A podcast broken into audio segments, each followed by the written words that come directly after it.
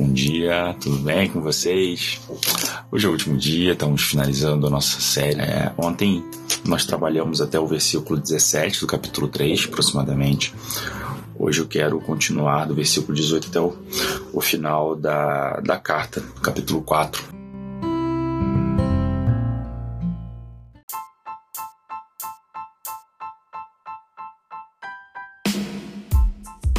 Ontem eu é, destaquei o versículo 18 do capítulo 3 e interessante observar que ele está de volta no capítulo 4, a mais ou menos a mesma temática, sobre tudo aquilo que nós fazemos, seja em palavra e ação, fazer em nome do Senhor.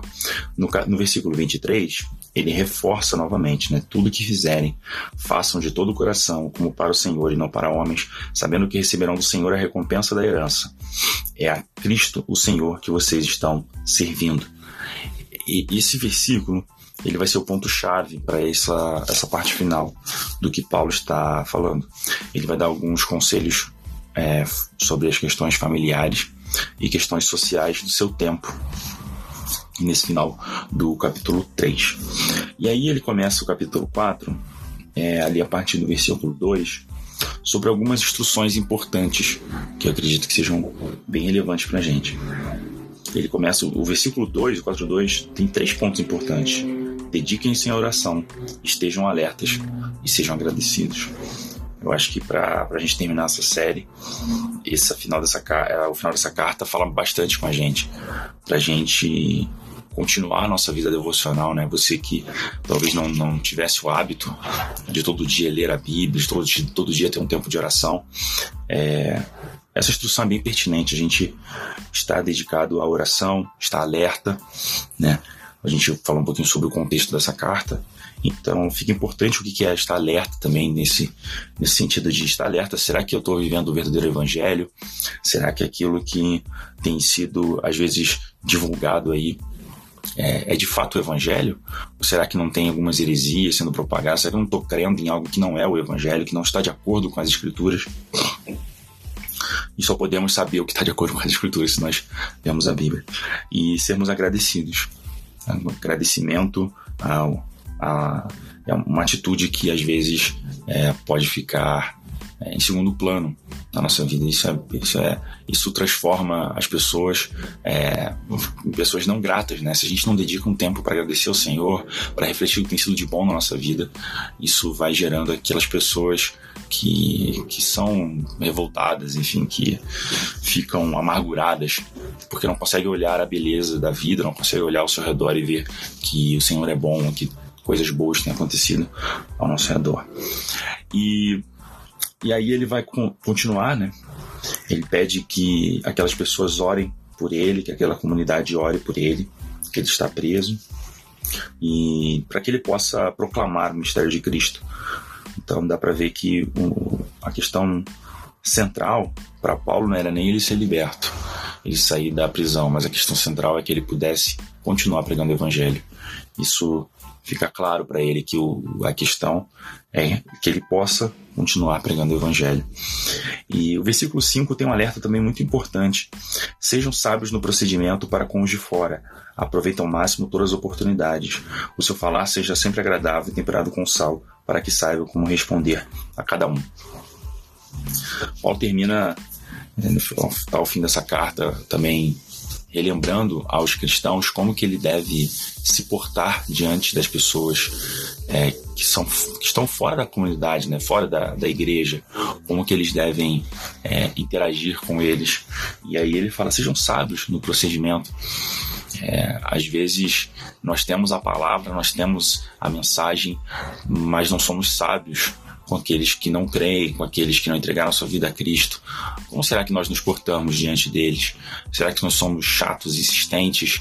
Ou será que, na verdade, quando nós podemos nos posicionar às vezes com um abraço, às vezes se portando com o outro, é, nos momentos chaves, será que nós somos sábios em, em saber o momento adequado, em, em comunicar a beleza do Evangelho, em tratar bem as pessoas? Então é um alerta que ele, que ele faz aqui no versículo 6. Depois tem as saudações finais, que é basicamente do 7 ao 15, em que ele vai, vai apresentando saudações dos companheiros de ministério. E pra gente fechar hoje, eu gosto desse versículo 17, sabia? É, desde que eu li a primeira vez, eu sempre fiquei com uma pulga atrás da orelha perguntando, cara, por que Paulo escreveu esse versículo? É, porque no meio de, de tanta gente, no meio de toda essa carta é, dessa igreja de Colossos e de Laodiceia, Paulo, ao terminar a sua carta, ele manda uma mensagem para um cara, para Arquipo. Eu fico imaginando a leitura dessa carta, toda a igreja reunida, todo mundo prestando muita atenção. E daí no meio daquele pessoal tá lá esse cara, Arquipo. E aí, de repente, durante a leitura, digam Arquipo, cuide em cumprir o ministério que você recebeu no Senhor. Eu, Paulo, escrevo esta saudação de próprio punho. Lembrem-se das minhas algemas. A graça seja com vocês. Final dessa, dessa carta, eu fico pensando como o Arquipo recebeu essa mensagem, como ele, ali, no meio da comunidade, Paulo faz questão de relembrá-lo da importância ministerial que ele tinha. E me salta os olhos porque a gente encontra aqui por duas vezes na Bíblia, não é um, dos personagens mais citados. É, a gente faz pesquisas sobre ele, não tem muitas informações claras.